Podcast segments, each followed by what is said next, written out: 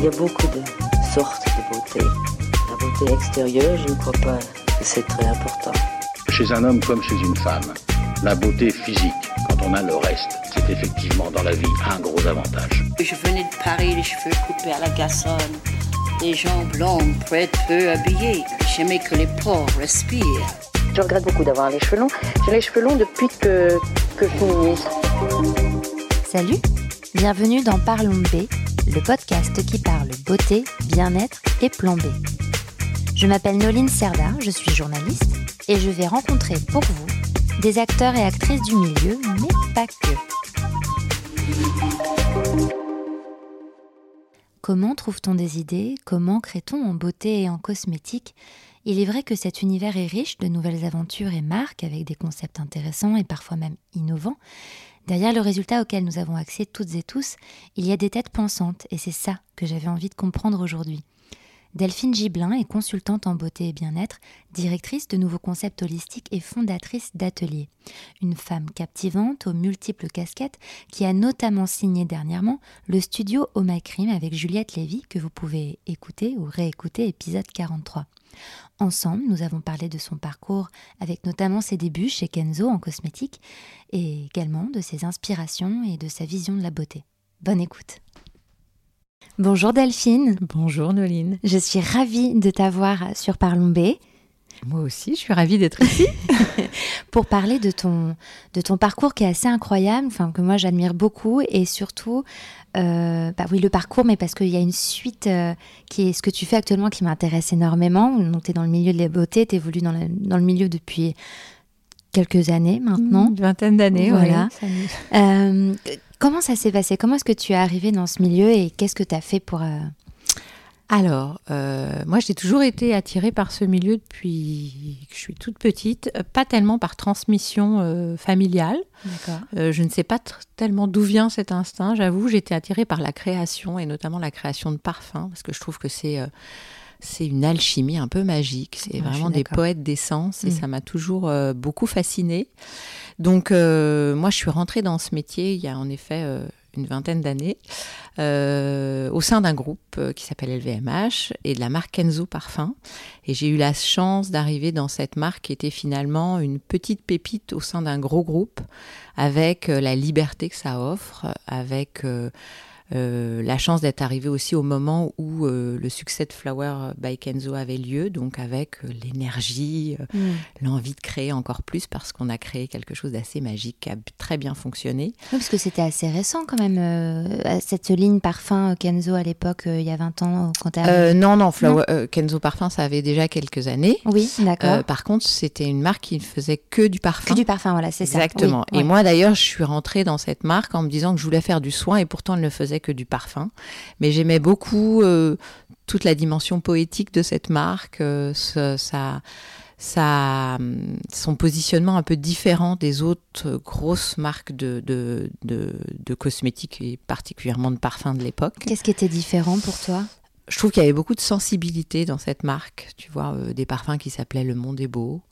Euh, moi, j'aime beaucoup les mots.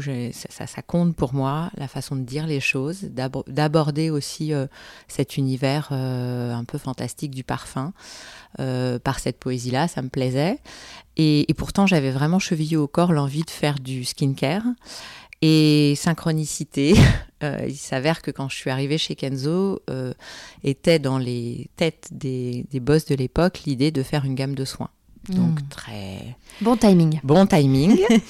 et donc j'ai eu la chance de participer à la création de Kenzoki, euh, qui était qui est toujours une marque de soins euh, assez euh, atypique en particulier à l'époque. Oui, à l'époque, elle était, oui. Euh, parce que très orientée sur euh, l'essence, sur le bien-être. Ça s'appelait la cosmétique du bien-être. Puis ensuite, le soin qui fait du bien. Donc, tu vois, des. Oui, il y, a, il y a 20 ans, c'est sûr que c'était complètement novateur. C'était novateur. Euh, et donc, une approche de, du soin vraiment dans le ancré dans le soin et pas que dans le paraître, pas que dans la beauté, surtout pas dans la lutte contre l'âge, par exemple. Et ça, ça me, c'était vraiment un, positionnement que, j'ai porté longtemps et, que, et auquel je crois encore beaucoup. donc voilà, donc je suis arrivée, j'avais, j'étais j'avais 24 ans et, j'ai développé la gamme Kenzoki, ce qui était quand même une chance assez folle mm. et aussi la chance d'être, d'avoir ces, ces boss un peu fous très audacieux, très créatifs, qui se mettent pas tellement de barrières, et puis qui, qui aussi sont très généreux, euh, parce que se, donner cette confiance-là, cette, cette autonomie-là aussi, c'était, une chance à cet âge-là. Euh, la chance de vivre l'internationalisation de cette marque aussi. Euh, voilà, et puis ensuite on a aussi vogué vers le bien-être avec la bulle Kenzo, qui était un, un spa perché au-dessus du pont Neuf avec une approche aussi assez anachronique du. Oui, pour l'époque, c'était encore, c'était même euh, très osé, voire, euh, voire, trop. Je sais pas si c'est trop osé, mais à l'époque, c'était un peu disruptif, un peu, ouais, ouais, un, peu provoquant presque. Mm. Euh, on parlait de soins à sensation. De, enfin, de massage aux chandelles et aux riz. Enfin, il y avait vraiment une dimension sur les mots très forte. Et, puis, moi, mon, enjeu, mon, mon rôle sur la bulle, c'était de développer les protocoles de soins. Et, forcément, il fallait être à, à la hauteur des, de ce qu'on racontait sur ce mm, lieu. Mm. Donc c'était aussi assez, euh, assez intéressant de, de, transférer ça sur euh, de la pratique euh, de protocole de soins. Quelle était la réception de cette bulle? Parce que moi, bon, j'en avais entendu pas, mais j'étais toute petite euh, et donc je l'ai pas, je l'ai pas expérimenté pour le coup, je l'ai pas connue. Mais c'est vrai que même encore aujourd'hui, on en parle euh, de cette bulle. J'en ai entendu parler encore ce matin pour l'événement Kenzo. Voilà, eh oui, dit. Synchronicité, décidément. Synchronicité. C'est vrai que ce matin, avant de te voir, j'étais au lancement, enfin au relancement de cette gamme. Bah, qu'elle t'a contribué en fait euh, à, sa naissance. Donc euh, on en parle encore aujourd'hui. Donc quelle était la, réception de Alors je, pense que les gens étaient assez curieux parce que à l'époque le spa euh, c'était encore plus élitiste que ça ne l'est aujourd'hui. c'était très très codé, euh, il s'y passait pas grand-chose, il y avait aussi très peu de propositions. Euh, donc pas mal de curiosité, mais ça allait dans la veine de, de ce que proposait Kenzo comme approche des, choses en général. Donc euh, voilà, un gros succès, un succès euh, presque trop gros parce qu'on n'avait que deux cabines et donc elles ont été très très vite pleines. Euh, une, curiosité, oui, d'aller dans cet espace qui était en termes d'architecture aussi assez marqué, avec des espèces de bulles. Euh, on avait fait appel à une, décoratrice de cinéma pour, ah développer ce, lieu, donc c'est quand même aussi assez à contre-pied d'un architecte plus classique. Euh, donc voilà, donc l'accueil était très positif. Euh, et l'idée de ce lieu, c'était surtout de mettre en scène la gamme de soins mm. et de se donner enfin l'opportunité de parler directement aux clients, ce qui est quand même assez rare quand on est une grosse marque comme ça, parce qu'on passe que par des distributeurs, mm. des retailers. Euh, classique. Donc là, c'était être en prise avec les clients et ça, c'est fascinant. Et moi, c'est aussi ce que j'adore dans l'idée dans de développer un lieu, c'est de, de ressentir les vibes des gens qui, qui, qui, le côtoient et de sentir euh, ce qu'ils ressentent et d'être en, discussion directe avec eux. Donc voilà, donc euh, je suis restée chez Kenzo une quinzaine d'années quand même. Mhm. Euh, j'étais en charge du développement cosmétique et olfactif, c'est-à-dire tout le développement des parfums, des jus et puis des formules de soins. Et oui, parce qu'il y a un grand, un grand parfum. Parmi les parfumeurs qui ont été approchés pour euh, cette fameuse gamme euh, Kenzoki, il y avait Olivier Crespe. Tout à fait. Qui a un très grand nez. Euh, et les, les, quatre, à l'époque, il y avait quatre gammes. Et les quatre gammes, elles ont. Elles ont... L'idée, c'était vraiment de, de, de, faire entrer dans le, dans le, soin aussi la notion de plaisir, de mmh. sensorialité, qui n'est pas vaine, qui, est, qui a du sens aussi dans l'efficacité, parce que si tu prends du plaisir à à utiliser un produit, tu vas l'utiliser régulièrement et la régularité, c'est quand même un peu la clé de l'efficacité. Donc finalement, la boucle est bouclée. et c'était pas gratuit juste parce qu'on aimait le parfum et qu'on était une marque de parfum, c'était aussi parce que euh, ça fait sens par rapport à la fonction même du soin qui est, qui est d'apporter une efficacité.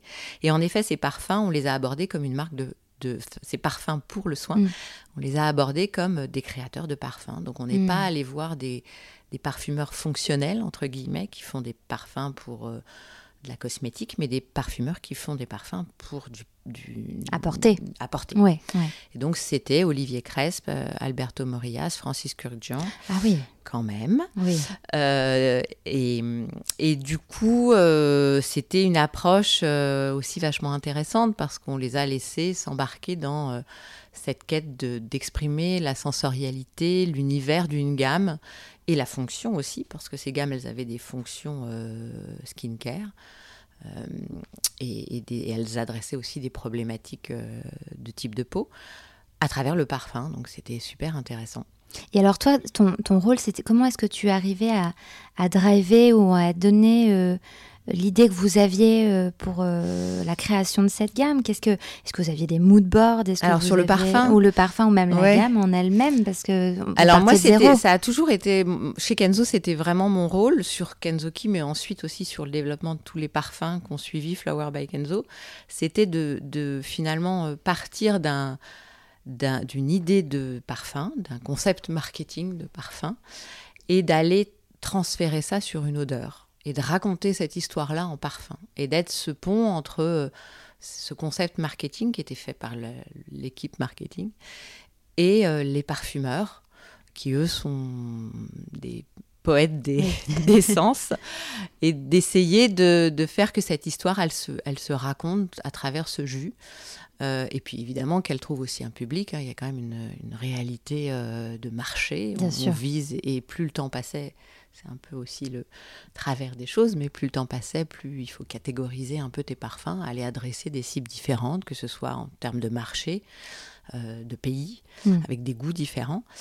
Euh, mais au départ, ce qui était assez fou, c'est que c'était assez libre de contraintes et juste de la voilà adresser une histoire, raconter une histoire à hmm. travers un jus.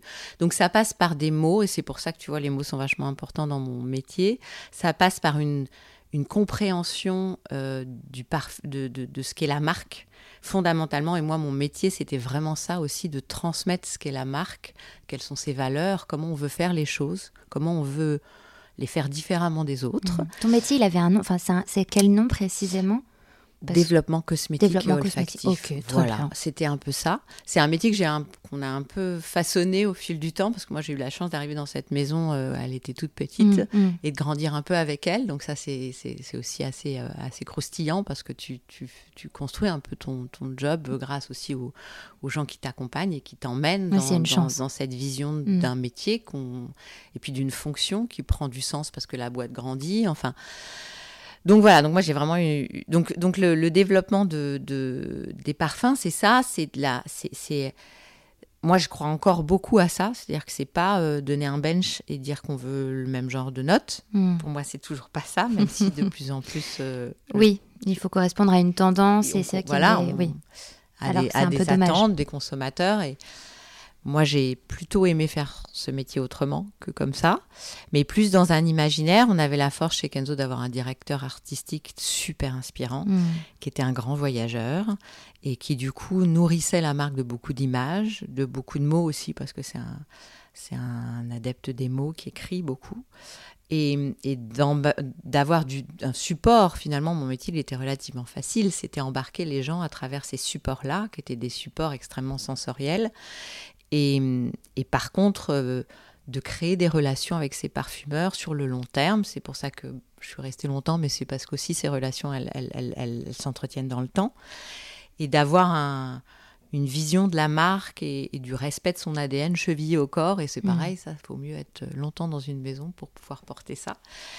Et donc d'essayer de, trouver un, fil rouge, une identité olfactive pour cette marque. De, donc c'était tourné beaucoup autour des muscles, qui étaient ces odeurs très, très sensuelles, mm. très odeurs de peau.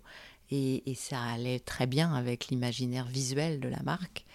Il y a aussi le, cette, euh, l'odeur de poudre de riz qui revient souvent. Voilà, exactement. Ça, c'est une note euh, de Kenzuki assez phare et assez emblématique, dont les gens se souviennent beaucoup, et très emblématique, en effet, de l'ADN olfactif de la marque à l'époque. Euh, donc de construire cet ADN au fil des lancements, et ça c'est très épanouissant parce que mm. tu, tu, sens la, tu sens que tu fais, accompagnes une marque, tu la fais grandir, tu la déploies euh, avec la complexité que ça représente, parce que plus tu lances de jus, plus il faut quand même se réinventer. donc, euh, donc voilà, donc euh, bref, une belle expérience. Et puis, à, au bout d'un quelques années, la, la, réflexion sur ce qu'on va faire après, la une maison qui grossit aussi beaucoup, où on sent un peu moins de sens dans ce qu'on fait, et, et, du coup l'envie de, de, de, faire les choses un peu différemment à un moment donné. Et puis c'est arrivé aussi avec euh, des événements personnels, la naissance de mon fils. J'étais aussi confrontée à, à, à, la maladie. Je suis, je suis tombée malade et ça m'a ça m'a éveillé un peu sur le, la, le sens que je le mettais sens, dans, mmh. dans mon métier une quête de liberté, une quête de sens, bref, tout ça qui me pousse à, à quitter cette maison que j'aimais beaucoup pour euh, lancer euh, une nouvelle offre et une proposition d'accompagnement, donc de conseil, mmh. pour accompagner les créateurs de marques dans euh, le développement de marques engagées, respectueuses et conscientes des enjeux de la cosmétique sur la santé et l'environnement. Euh, portée forcément un peu par mon histoire personnelle et notamment l'envie de, de déployer des marques plus clean, qui... C'était quand ça? Ça, c'était donc en 2015. Ouais, donc c'est quand même euh, pareil. C'est donc très... euh, la clean beauty, c'est l'avant-garde quand même. Voilà, c'était pas, c'était pas un, un, un, une notion tellement non. déployée. D'ailleurs, moi, je, la, je, je le posais pas comme clean. Enfin, je n'utilisais pas forcément ce mot clean beauty en oui. abordant mes, mes, clients, mais plus comme, euh, comme j'étais quand même beaucoup dans le développement formulatoire, je, je, connaissais très bien les ingrédients et j'avais été éveillée par mon intérêt personnel à euh, ce qu'on pouvait euh, mettre dans les produits, à l'exposition des, des, des, consommateurs à ces produits, mon exposition en particulier parce que j'en utilisais ouais, beaucoup. Bien sûr. Et est-ce que le fait d'avoir été, euh, d'avoir, euh, donc tu as eu un cancer, c'est ouais, ça, il ça. me semble. Est-ce que ça aussi, ça t'a rendu plus sensible bah à ce que forcément, tu mettais sur ta ça peau m'a et... ça m'a forcément éveillé tu vois et c'est un peu l'élément déclencheur et, et d'ailleurs un élément déclencheur qui a transformé mon parcours professionnel de façon très positive parce que ça m'a aussi euh, poussé un peu à revoir mes mes codes, tes, mes, ouais, tes critères, voilà, ou tes... mes critères. Ouais. Ça m'a éveillé beaucoup à, à, à, faire attention à tout ça. Et, et ça m'a aussi donné une étonnante confiance en moi de quitter ce salariat, de, tu vois, parce que forcément, les, les, mm. les choix, ils se font plus tout à fait au, à l'aune des mêmes, euh, des mêmes euh, enjeux. Mm. Et, et, et c'est presque une chance parce que je suis pas sûre que j'aurais sauté le pas, ou en tout cas je l'aurais fait comme ça, si ça m'était pas arrivé. Et aujourd'hui, je l'ai transformé. J'avais aussi besoin de transformer ça en quelque chose, je pense. Donc, euh, donc en effet, ma, la clean beauty à l'époque, c'était pas forcément tellement. En tout cas, on n'en parlait pas tellement auprès des consommateurs. Il y avait une prise de conscience des marques, évidemment, parce que, parce que les ingrédients, euh, leur, leur, contre, leur côté controversé, ça sort pas de nulle part. C'est des choses dont on s'aperçoit au fil du temps, qu'il est difficile de faire bouger aussi. Hein. C'est pas si simple de, faire, euh, de formuler euh, mm. avec ces contraintes-là. Donc ça prend du temps. Et... Mais moi, j'avais la sensation qu'il fallait envisager la beauté un peu différemment dans la façon dont on la produisait, à la fois sur les composants, à la fois sur le côté éco-responsable, etc. Il fallait communiquer sur la beauté aussi de façon un peu différente et j'avais envie de sortir un peu des schémas euh, très normés. Oui, très superficiel aussi ou euh, très codé en très tout codé, cas, tu vois, ouais. où être belle, ça a un sens. Enfin, on projette des images sur la beauté très très normées, un oui. peu toutes les mêmes. Oui. Et, et, je trouvais qu'il y avait d'autres façons d'aborder la beauté, de, de, la, de, la, de l'incarner, mm. et puis de la vivre aussi. Oui. Et que la beauté, c'était pas que à travers du produit, c'était aussi à travers de l'expérience. Bref, tout ça, voilà, tout ça mêlé, l'envie de faire les choses autrement, la conviction aussi que, que le futur de la beauté, il allait sans doute se jouer pas forcément au sein des grosses marques, mais plus au sein de petites marques, mm. parce qu'il y avait un, une émulation un peu dans l'envie de créer des marques. Et, je me disais qu'avec le passé que j'avais, je pouvais accompagner les fondateurs de marques de façon assez globale, à la fois sur tout ce qui est plateforme de marque, vraiment euh, positionnement de marque, réflexion plus euh, oui, de, de, de, d'ADN de, marque, et aussi de redescendre sur euh, du développement produit, mm. concrètement, de façon très opérationnelle. Et moi, j'aime bien cette tension entre euh, le cerveau et, la, et le faire. Oui, oui. Se dire que tu accompagnes des gens à la fois dans la réflexion, mais aussi dans, la, dans le faire, vraiment.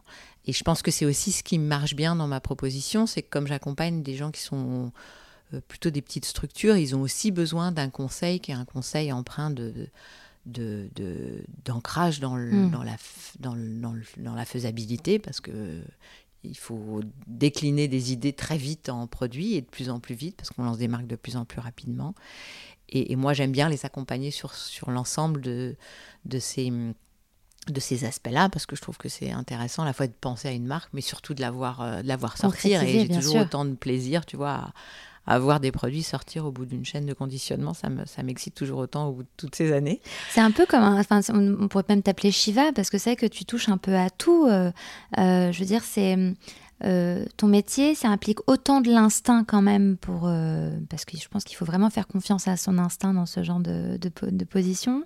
Et c'est aussi être au fait de tout ce qui se passe et de tous les aussi des tendances parce qu'évidemment euh, j'imagine qu'on lance pas quelque chose qui, si on veut lancer des choses qui vont changer et qui vont innover, mais il y a aussi euh, correspondre à ce qui, a, ce qui peut plaire ou intéresser, puis en même temps être dans le concret, comme tu disais, de, Mais moi, je crois que j'ai besoin de cet, équilibre, de cet équilibre-là. Tu vois, au sein de Kenzo, d'ailleurs, j'avais j'avais développé une, une, petite cellule d'innovation et de tendance parce que euh, j'avais besoin de, de, de, m'inspirer, j'avais, mm. j'avais envie aussi de, d'aider les, les, équipes marketing à, ouvrir leur chakra, à sortir un peu de quand on développe des produits, c'est un job extrêmement prenant. On bosse beaucoup et on est très focus sur ce qu'on fait. On n'a pas tellement de temps pour sortir la tête de mm. l'eau. Et c'est vrai que c'était intéressant. Donc, en effet, moi, j'ai un peu ce, ça m'a toujours euh, caractérisé cette ce besoin d'être euh, à la fois dans le, dans, le, dans le penser et dans le faire. Et, quelque part, j'ai fait évoluer mon métier un, peu pour correspondre à mmh. cette personnalité-là, à la fois au sein de ce, cette marque Enzo. Et, c'est peut-être la limite qu'il y avait dans une grosse structure, c'est qu'à un moment donné, on ne peut plus forcément euh, faire tout ça euh, euh, de cette façon-là. Et, puis dans ma proposition, cette quête de liberté, c'est aussi de pouvoir faire les choses comme on l'entend et d'essayer d'apporter ce qui nous semble être une proposition de valeur assez riche. Mm, mm. Euh, donc en effet, je sais pas, c'est un trait de personnalité sans doute, une curiosité. Ou... En tout cas, c'est un trait de personnalité qui a, qui, a, qui a, beaucoup plu et qui est très recherché parce que du coup, ça t'a amené à faire des collaborations extrêmement euh, oui, belles et intéressantes que tu peux peut-être nous évoquer. bah, en effet, j'ai eu la chance au tout début du, du lancement de Blooming Ideas de croiser la route de Juliette Lévy, euh, la fondatrice d'Oma Crime. Donc c'était une rencontre euh, un peu magique parce que... Par hasard. Pas tout à fait par hasard, évidemment. Hein, j'ai un peu provoqué cette rencontre, mais je ne pensais pas, quand je l'ai rencontrée, qu'il y avait aussi dans les, dans les esprits l'envie de développer une, marque en propre. Hmm. Euh, je l'avais rencontrée parce que je trouvais que l'approche euh, du retail était euh, super intéressante, que moi j'avais vécu les limites des réseaux retail et notamment pour une, en tant que marque, hmm. à la fois sur le conseil, à la fois sur enfin surtout sur le conseil et la qualité de conseil et d'accompagnement et puis de mise en avant des marques. Et je trouvais qu'Omaicrim offrait une, une, expression à des marques super euh, qualitatives, que c'était une façon d'aborder le soin de façon aussi très experte et je trouvais ça très intéressant. Mais je pensais pas en la rencontrant qu'il y avait dans sa tête hmm. l'idée de lancer une marque en propre et quand je suis et, donc quand on s'est rencontrés euh, vers en 2015-2016 donc ça c'était en 2000 euh, ouais 2015 ouais, au début, au début.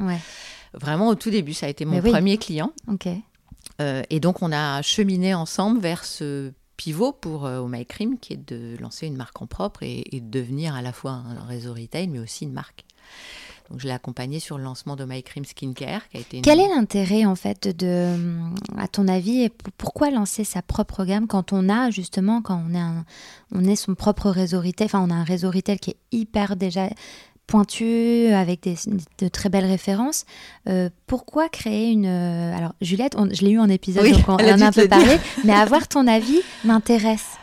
Alors, moi, je pense que ça fait, ça fait beaucoup de sens parce que euh, je pense qu'il y avait dans l'approche du soin et du conseil d'Oma Crime des manques dans mm. les marques qu'elle distribuait. Et quelque part, la difficulté à trouver tous les produits qui correspondent à l'angle d'approche du soin qu'avait Cream, et notamment le, double nettoyage, euh, les trois gestes essentiels, etc.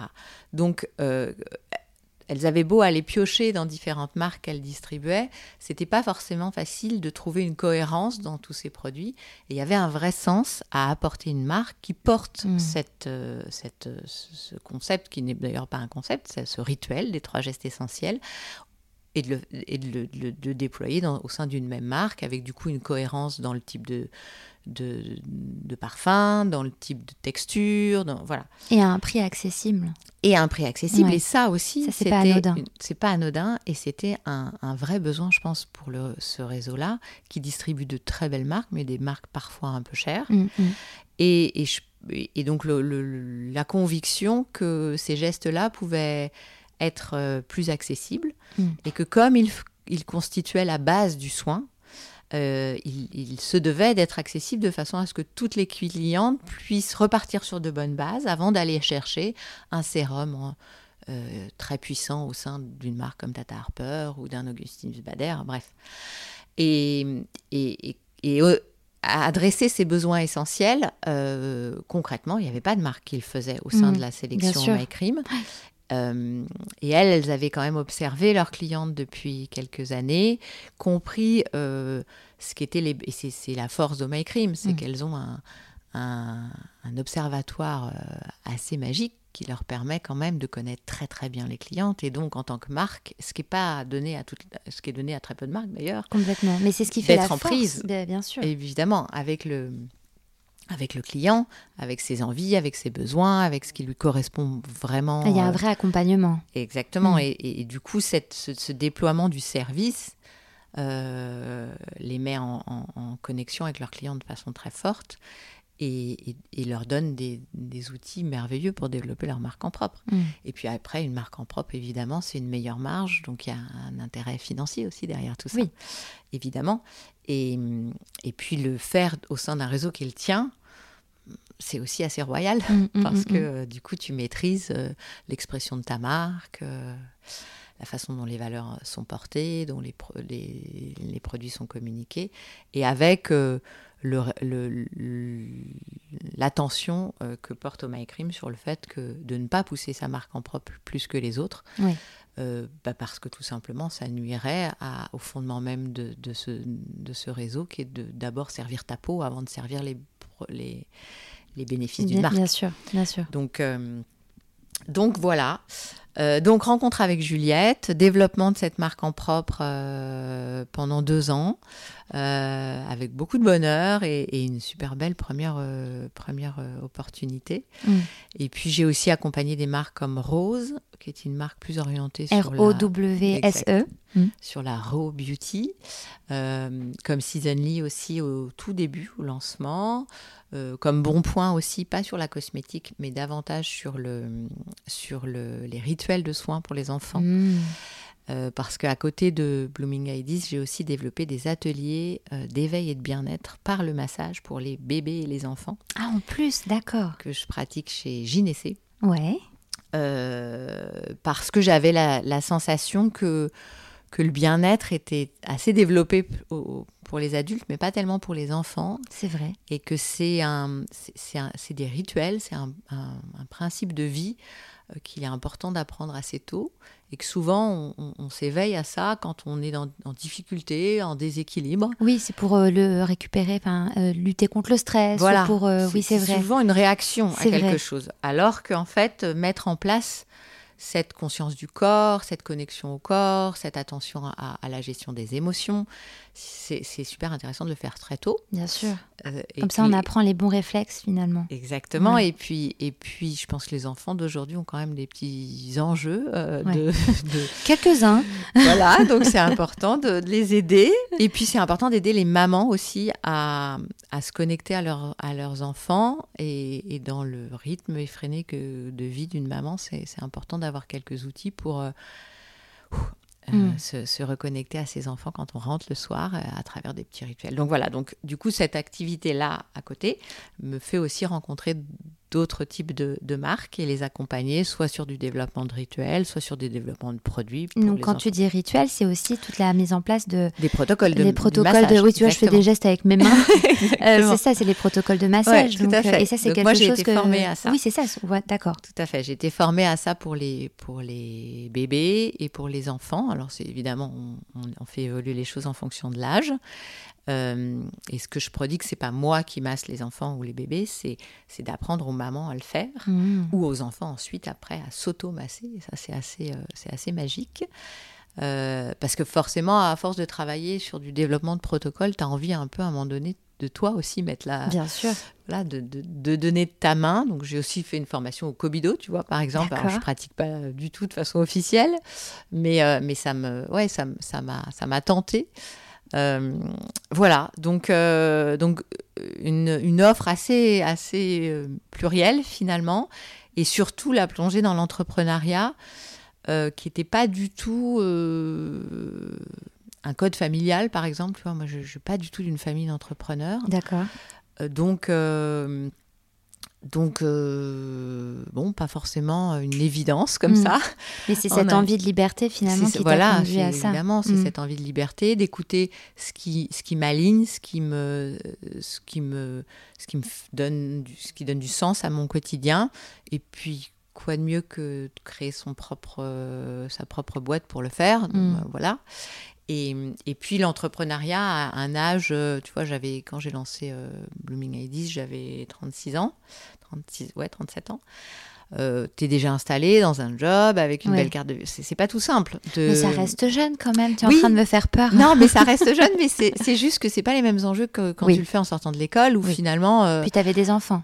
j'avais voilà j'avais un petit garçon et tu as euh, as un niveau de vie qui est pas le même tu risques davantage de choses tu vois c'est ça que je veux dire euh, mon mari l'avait fait euh, six mois avant moi. Enfin bon. Ah oui, vous êtes suivi, euh, d'accord, dans les challenges. Mais, mais en même temps, on est tellement heureux, tellement content de l'avoir fait. Moi, je, je, vraiment, je m'épanouis dans, dans, dans, mon métier aujourd'hui. Je rencontre plein de gens extrêmement inspirants. Et c'est ça aussi la richesse de ce job-là, c'est d'être en prise avec des gens qui ont. Juliette, c'est plus qu'une qu'un projet, c'est une rencontre avec mm. une femme entrepreneur assez exceptionnelle talentueuse, visionnaire, hyper empathique, très humble.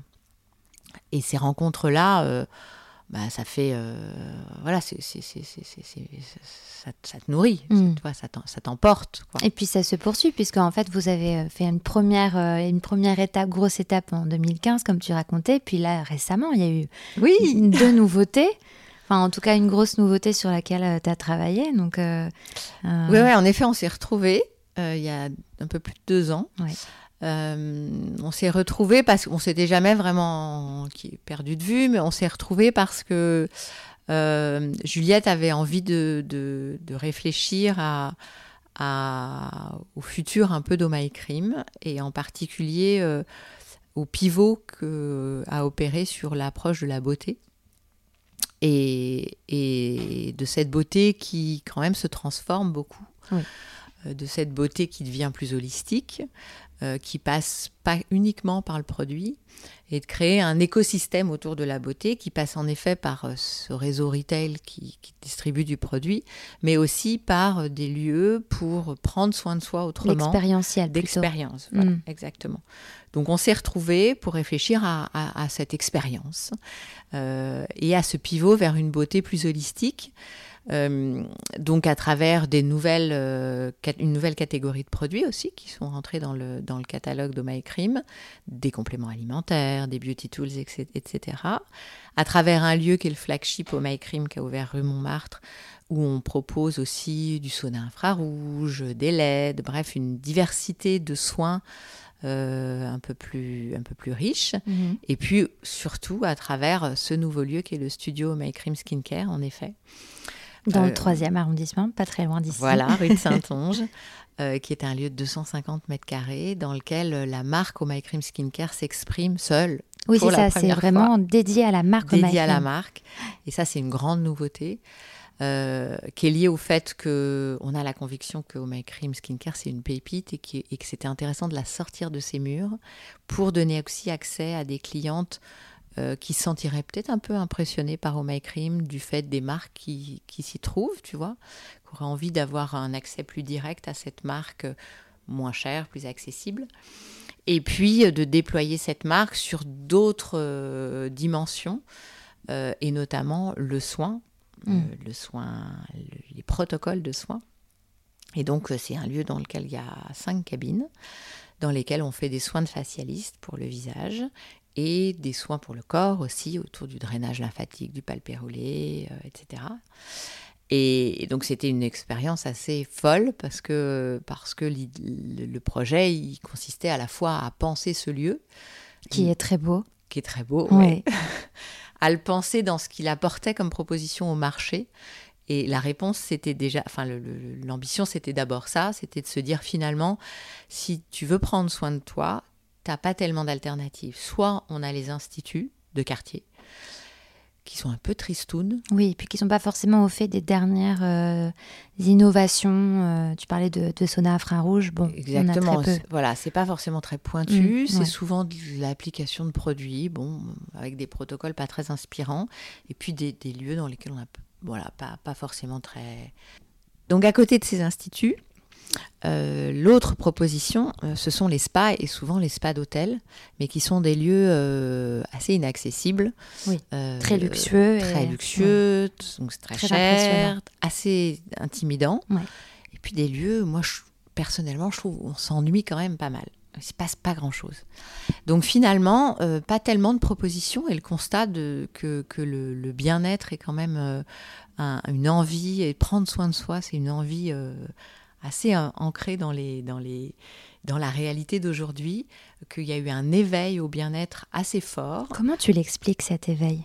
Pardon, je, je, saute sur ce que ah tu viens de dire, mais du coup, comment tu l'expliques? le bien-être, je suis sensible à ça depuis assez longtemps parce que j'étais très, euh, euh, très sensible à, euh, aux pratiques orientales et, à tout ce qui peut se pratiquer en Asie comme approche du bien-être très, très globale qui passe pas que par euh, le produit, mais aussi par des rituels, par, par de la nutrition, par plein de choses. Je pense qu'aujourd'hui, on, est, on, s'éveille à ça parce que parce qu'on est aussi dans une situation de, confrontante quand mm. même.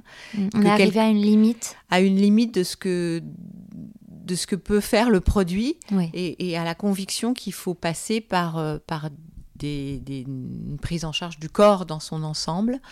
Euh, par aussi, euh, je pense que tu vois, on parle de beauté, mais c'est presque plus une dimension de soin, en fait. On prend soin de soi plus que de vouloir être belle. Oui. Et ça, c'est un, switch quand même euh, important. Et que la conviction aussi qu'on peut être, qu'on peut avoir une prise sur, sur sa santé, qu'on peut avoir une prise sur son, son équilibre de vie. Et, et, je pense que le Covid, quelque part, a, accéléré un peu les choses mm. parce qu'on s'est retrouvé un peu face à nous-mêmes face à, aux difficultés que ça pouvait faire émerger de, de, vivre cette période-là. On s'est un peu plus pris en charge. On a eu accès aussi via le digital à, des pratiques de bien-être euh, plus facilement. Alors c'est un peu particulier de commencer du yoga euh, en, en, Zoom, c'est sûr. Mais, mais, mais en attendant, euh, c'est un, ça sensibilise une introduction, tu vois, ça sensibilise.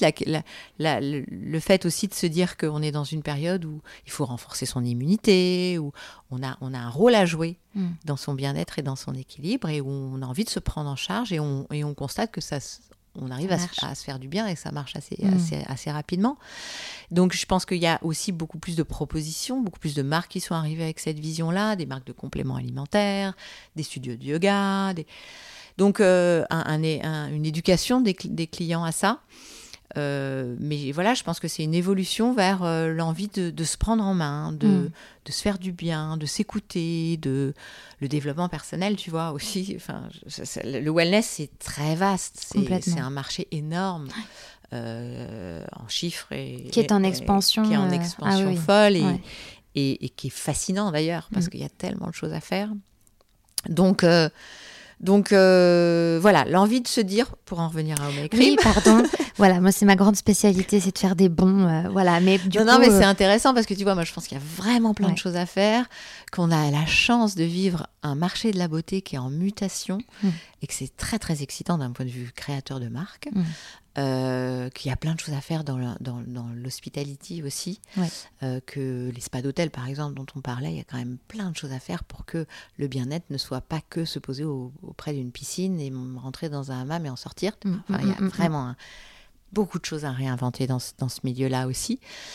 Euh, donc voilà. Donc c'est ce que vous avez essayé de faire. On a essayé de faire ça. On a essayé de faire ça avec l'angle My Cream Skincare, qui est de se dire qu'on mettait à disposition une offre accessible, clean, efficace. Et l'accessibilité, ça passe par le prix. Mm. Donc on a des soins qui sont à 80 euros, ce qui est quand même très accessible par, rapport, à des soins de facialistes, par rapport à des drainages lymphatiques, mm. des soins qui sont extrêmement qualitatif et puissant et efficace. Mm. Et puis des soins qui sont accessibles dans leur compréhension, parce qu'à la au MyCream, on dit ce qu'on fait de façon très pragmatique. Euh, et, je pense que ça aussi, c'est une force parce que c'est rendre accessibles ces méthodes de soins, les, rendre compréhensibles du client. Et puis euh, se rendre compte aussi que quand on prend soin de soi de cette façon-là, notamment avec les massages du visage, on a des résultats complètement fous, mm. qu'on peut vraiment euh, transformer le futur de sa peau et que pour le faire, il faut le faire souvent, et donc il faut que ce soit quand même accessible en termes de prix. Donc voilà, bref, tu vois, le mm. cercle, le cercle vertueux. Et, et, donc de se dire qu'on allait enfin trouver une adresse pour, euh, pour euh, prendre soin de soi de cette façon-là, euh, régulièrement, et, et, ne pas renoncer au plaisir d'être dans un très bel endroit. Donc on a prêté beaucoup d'attention à l'architecture, à l'esprit du lieu, aux matériaux, à l'ambiance qui régnait dans ce lieu, à la playlist des cabines. Euh, oui, tout est pensé. Voilà, on a vraiment pensé ça de façon globale. Et là encore, tu vois, c'est ça la magie de ce genre de projet, c'est que tu, pars d'une idée mm. euh, qui est liée à ce que tu ressens de l'air du temps, mais que surtout beaucoup lié à ce que tu as toi dans les tripes. Et c'est beaucoup comme ça qu'on travaille avec, euh, Juliette. On, on, a la chance de phosphorer beaucoup ensemble, de bien marcher, d'avoir des cerveaux qui fonctionnent bien et de s'écouter individuellement et, mutuellement. Mm et d'être assez aligné sur, euh, sur, euh, sur, sur, sur, nos envies, qui sont des envies de, de nos, nos, envies à nous d'abord, tu vois, de se dire, bah, moi j'ai envie de trouver un lieu comme ça et je le trouve pas. Les envies des femmes aussi qu'on croise euh, au sein de la communauté au My et, voilà, donc euh, ce lieu, il a, il a pris forme euh, dans, cet endroit qui est assez fou parce qu'il fait 250 mètres carrés. Il est beaucoup plus grand que ce qu'on cherchait au début. Euh, et, du coup, on a eu la chance de pouvoir s'exprimer dans ce lieu, d'exprimer la marque aussi de façon assez, assez privilégiée, mm. de lui donner tout le territoire d'expression qu'elle mérite, la place pour lancer des nouveaux produits, une offre d'accessoires qui comprend à la fois des accessoires de massage, mais aussi des, des, mm, une offre de, lifestyle, de, de, tu vois, de, peignoir, de, mm. bref, pour, pour vraiment pouvoir euh, vivre l'expérience au My Cream Skincare de façon globale. Et c'est un lieu qui, est, qui marche très bien. On a aussi un café euh, où on propose des lattés, euh, soit à la sortie de ton soin, soit juste parce que tu, tu fais du shopping et tu veux te poser un petit peu. Et. Mm, donc on est très très contente de, de, de, Voilà, ça a ouvert fin novembre, c'est encore tout frais. Euh, on, a, on a une bonne euh, réponse des, clientes à, l'expérience dans ce lieu, à l'envie de, réserver des soins. Donc, on, est très contente. Non, mais c'est vrai que c'est un lieu qui est, très euh, agréable. Mais alors, j'ai une question c'est que là, ça a l'air fluide, simple, euh, très évident, énorme, enfin, tu vois. Mais est-ce qu'il y a eu des, difficultés? Est-ce qu'il y a des choses qui, qui sont plus dures que d'autres? Est-ce que... Euh, allez, quand même. Évidemment, il y en a eu. Évidemment, ce concept, il n'est pas né du, depuis le premier jour. On n'a pas eu cette idée là, hop, et en 48 heures, elle était posée. Il y a eu, il y a eu beaucoup de rebondissements. Euh, déjà, on a commencé à y réfléchir avant le Covid. Donc, Vous n'aviez pas envisagé le Covid, ah bon? Donc ça, ça a un petit, ça a un petit peu arrêté les choses et, pas vraiment parce que du coup, on en a profité pour réfléchir à, à l'offre holistique au sein de MyCream, tu vois, à, une sélection de marques. Ça nous a éveillé aussi sur, sur de nouveaux besoins. Euh, je pense que ça nous a été utile parce que ça a ce qu'on se disait juste avant, mm. ça a fait cheminer les gens aussi vers, euh, vers une approche du bien-être euh, plus facile, plus immédiate. Donc quelque part, ça a servi notre, notre idée. Euh, on a eu du mal à trouver un lieu, beaucoup de mm. mal. On a eu mm. plein de déconvenus sur des lieux sur lesquels on craquait. Puis finalement, ça se signait pas. Mais c'était un mal pour un bien parce que c'était un lieu qui était finalement pas si bien situé mm. ou trop grand et a posteriori on se dit mais mon dieu quelle bonne idée on aurait fait quoi dans ce grand espace? Voilà, donc euh, c'est des rebonds, mais quand tu quand as une vision et une conviction que ce que tu es en train de faire, euh, ça a du sens, bah, tu, voilà, ta, ta, ta patience, euh, elle, est, elle, est, elle, est, enfin, elle est aiguisée, tu vois. Bien sûr. Et on a eu des rebonds parce que c'est pas si simple de recruter des très bonnes praticiennes, par exemple, tu vois, mmh, mmh, mmh. de façon très transparente. Et ça, moi, c'était un, enfin, un enjeu, on va dire, que j'avais déjà rencontré avec la bulle Kenzo. C'est quand tu es dans, dans ce genre de, de, de, pratique, euh, c'est très différent d'un produit que tu chouchoutes, que tu prépares, qui est vraiment, tu, tu, tu, travailles tous les détails, tu le poses sur un linéaire, voilà, il est beau, il ne bougera pas. Quand tu développes des protocoles de soins, ton produit, c'est le, déroulé du soin, et en l'occurrence, il est transmis par euh, la main d'une autre, autre, personne. et ça, bah, ça c'est quand même quelque chose, parce que ça veut dire qu'il faut que cette personne, elle, elle soit extrêmement respectueuse de, ce que tu as voulu faire de, ce soin, de ce que tu as voulu transmettre, parce mm. que tu, tu travailles chaque détail, chaque seconde de ce soin. Tu fais que, voilà, tu es vraiment dans le détail. Et donc, il faut qu'elle vraiment qu'elle porte ce soin, qu'elle le comprenne, qu'elle se l'approprie aussi. Il faut aussi qu'elle le fasse un peu avec sa, sa personnalité, sinon ce serait un peu trop robotisé. Mm, mm, donc cet équilibre-là, il est, il est pas si simple à trouver. Et, et on est très exigeante sur euh, la qualité du soin. Donc, euh, c'est voilà, c'est un petit enjeu, ça. Oui, c'est pas mal. De, recruter une équipe. Et puis, c'est aussi un métier très particulier, le métier de praticienne, parce que tu es quand même dans une cabine pendant quelques heures, en, mm, mm. tête à tête avec une cliente. Euh, tu transmets des choses très fortes dans, dans ces moments-là. Donc, c'est aussi des personnalités un peu particulières à, à trouver. Euh, des gens qui savent donner, Mmh. Euh, et, donner euh, plus qu'un conseil euh, de produit, tu vois, c'est un. On rentre dans l'intimité. On, rentre dans une intimité, dans, dans un don de soi, dans, un, dans une connexion avec, avec, avec le client qui est vraiment très très particulière. Mmh. Donc, donc voilà, donc ça, tu vois, typiquement, cette facette-là, on le savait, mais ça se confirme. Euh, le staff, un staff qualifié et épanoui, c'est un, c'est, un enjeu dans ce genre de business. J'imagine. Euh, et mais voilà, mais mais on est on est très contente de de cette aventure et de ces premiers ces premiers mois. Et quelle est la suite? Est-ce que tu peux parler de suite? Est-ce que tu as déjà des projets en cours dont tu peux parler ou pas euh, Alors moi, la suite, euh, moi j'ai très à cœur de, suivre évidemment euh, les aventures de My Crime et, et, et, de le faire comme j'ai pu le faire, tu vois, jusqu'ici, c'est-à-dire d'être d'accompagner les, les, les, mutations, les pivots, les euh, l'histoire un peu de cette marque, parce que j'ai un, lien particulier avec elle.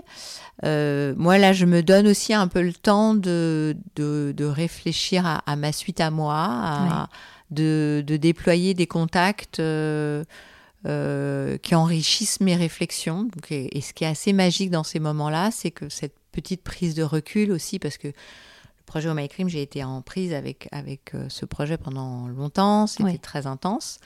Là, je, ça y est, c'est sorti, donc je, je, prends un peu de recul. Ça me donne l'occasion, il, il, y a aussi beaucoup de synchronicité, encore une fois, dans tout ça, c'est que je rencontre des gens un peu par la force du hasard qui réfléchissent à, des projets euh, sur d'autres thématiques mm. et, qui me nourrissent un peu de, de, peut-être de nouvelles idées. Donc, euh, donc ces rencontres, moi, je, crois beaucoup aux, rencontres qui forgent ensuite des projets. Donc là, je me laisse un peu euh, porter par ces rencontres. J'ai aussi très envie de me repencher sur les ateliers Grandir Mom Kid parce que je trouve qu'il y a un sens euh, très fort dans ces ateliers. J'y crois vraiment. Je pense que ça, m'aligne avec l'envie de faire ma part aussi, tu vois, d'apporter des choses à, ce métier. À ce monde aussi un peu, de, mm. à, mm. ma petite façon. Et puis, et puis des projets de, de, toujours accompagner ce déploiement du wellness dans, dans encore plus d'accessibilité, démocratisation de ce genre de pratiques. Euh, moi, j'aime beaucoup en fait euh, travailler des lieux définitivement. Et là, tu vois, ça c'est encore confirmé avec le studio My Cream Skincare. Je, euh, j'aime l'idée de, d'être en prise avec les, avec les, les clients. J'aime, j'aime l'idée de proposer dans des lieux une diversité de, services. Donc, j'ai forcément quand même ça derrière la tête, mmh, mmh, mmh. d'essayer de renouveler cette expérience-là peut-être dans un autre cadre. Dans l'hôtellerie, ça m'intéresse beaucoup. Donc je, je, me dis qu'il y a tellement de choses à faire que peut-être c'est aussi une direction. Voilà, je me laisse un peu, euh, j'ouvre un peu mes, chakras, je me, je me, laisse euh, rencontrer des gens, euh, réfléchir à des projets, mm. réfléchir à ce que des projets qui me seraient peut-être aussi un peu plus personnels aussi. Euh, voilà. Justement, en parlant de personnel, parce que là on parle beaucoup donc, de l'aspect finalement service, donc de, ton rapport à l'autre, au client, etc. Et toi, en tant que personne, en tant que Delphine, euh, quel est, euh, on l'a compris, mais quel est ton, ton rapport à toi, à la beauté et au bien-être Pour toi, qu'est-ce que tu fais pour, pour euh, te faire du bien, pour aller bien? Et puis et surtout, je vais enchaîner avec cette deuxième question, mais ça va ensemble. C'est euh, la question du plan B que j'aime demander. C'est est-ce que tu as une alternative, une solution pour euh, mieux consommer, mieux faire, mieux être? Est-ce que tu as des, astuces finalement à partager? Alors, moi, ce que je fais pour me faire du bien, alors moi, tu vois, je, je crois que j'ai le meilleur conseil bien-être presque plus que beauté qu'on m'a donné. Je l'ai reçu d'un d'un gourou, d'un healer euh, que j'ai rencontré à Bali. J'ai eu une période où j'allais beaucoup en Asie et où j'avais rencontré cette personne euh, qui m'avait beaucoup parlé de l'alignement, de la recherche d'équilibre, de, du fait que quand on était aligné dans sa vie, euh, on, était euh, plus en adéquation avec le sens qu'on voulait y donner et que du coup on, se déployait plus facilement, qu'on était mieux avec soi, mieux avec les autres et qu'on était euh, en équilibre, en vraiment. Donc le, bien-être, ça passe beaucoup par ça pour moi, par la, la quête d'alignement. Alors ça veut pas dire seulement faire de la méditation ou des postures de yoga, ça veut aussi dire faire des choix dans sa vie, euh, essayer de trouver du sens dans ce que tu fais au quotidien. Des choix qui peuvent être aussi pas forcément confortables au début. Exactement, oui. Et puis se, confronter à ces questions-là, tu vois, essayer de les... Quand on, quand on sent un inconfort, quand on sent euh, qu'on n'est plus aligné avec, forcément avec son, son, quotidien, se confronter à cette question et, et, essayer de, de, naviguer mm. euh, de façon à trouver cet alignement le plus, le plus possible, le plus facilement possible. Et, et je pense que c'est très bénéfique à, à, ta santé, à ton bien-être, au-delà du bien-être, à ta santé. C'est très bénéfique à ton équilibre personnel, à, familial, et, et ça t'emmène aussi, euh, moi je pense, je crois beaucoup au, au, au fait que ça te, ça te, guide vers des rencontres qui mm. professionnellement vont faire du sens aussi dans ton, mm. dans ton chemin professionnel, tu vois. Donc euh, moi, mon, voilà, mon, mon type, c'est ça, c'est d'essayer de veiller à cet alignement, à cet équilibre, à, ce, à cette... Euh, qui, me déploie, qui me fait du bien, qui me... Qui me ouais, qui me, qui me donne la sensation d'être mieux avec moi-même et du coup d'être plus belle. Ouais. Et mon plan B, euh, alors moi, je suis, j'ai développer énormément de produits et je crois que c'est justement ça aussi qui a fait le pivot vers, vers euh, l'envie de changer de, de, trajectoire, c'est de, de, euh, casser un peu la course au développement, au lancement, parce que j'en faisais beaucoup, beaucoup. Et je pense que mon plan B, c'est l'épure un peu. C'est essayer de consommer moins, mais de consommer mieux, de savoir, de connaître mieux ce qui, ce qui te fait du bien, encore une fois, tu vois, ce qui fait du bien à ta peau. Euh, ce qui te fait du bien dans ta consommation parce que tu prends du plaisir à utiliser ce produit et ça, ça te nourrit quelque part. Et donc, euh, c'est un peu ça, c'est de consommer moins mais mieux. D'aller s'écouter en fait. De s'écouter, d'aller chercher des marques qui, qui, ont du sens pour toi, qui s'engagent, qui en tout cas ont une démarche qui te qui fait sens avec tes engagements à toi. Et puis qui pour ta peau surtout, en fait, le parfois pour sa peau, il faut mieux en faire moins, en fait. c'est souvent bénéfique d'aller à l'essentiel sur, sur, sur ces, ces, pratiques euh, de, de, soins et sur ces rituels beauté. Donc, euh, moi, mon plan B, c'est un peu la, consommer moins et, hmm. et, mieux choisir ses produits. Euh, et puis même de toute manière, comme tu parles souvent de, de, ce cercle vertueux, mais finalement, quand tu choisis mieux tes produits parce que tu t'écoutes mieux, et ben tu consommes moins puisque en Bien fait sûr. Euh, ta peau elle a moins besoin de choses, elle est moins en réaction, et t'es moins à chercher finalement à consommer même ne serait-ce que de d'acheter concrètement des produits qui ne te conviennent pas. Et donc même financièrement euh, c'est un coût et mmh. euh, t'es pas satisfaite. Et donc là plutôt prendre le sens inverse c'est-à-dire s'écouter savoir ce qu'on a besoin et cibler les produits vraiment qui nous correspondent bah, c'est moins consommer et mieux consommer. Exactement. Et je pense que c'est pas simple tu vois, ça, c'est de trouver. bien sûr. Mais je pense qu'on est de plus en plus accompagné, que de plus en plus éduqué aussi à ce qui est bon pour, euh, pour euh, sa peau. Et donc, euh, on a de plus en plus les clés pour trouver le bon produit et, et, faire les bons choix. Et, et une fois qu'on a le bon produit, pas forcément en changer trop. Hmm. Est-ce que euh, tu, donc, tu as deux enfants? Oui. Euh, et tu es quand même dans le rituel, dans l'échange, dans le, lien de complicité.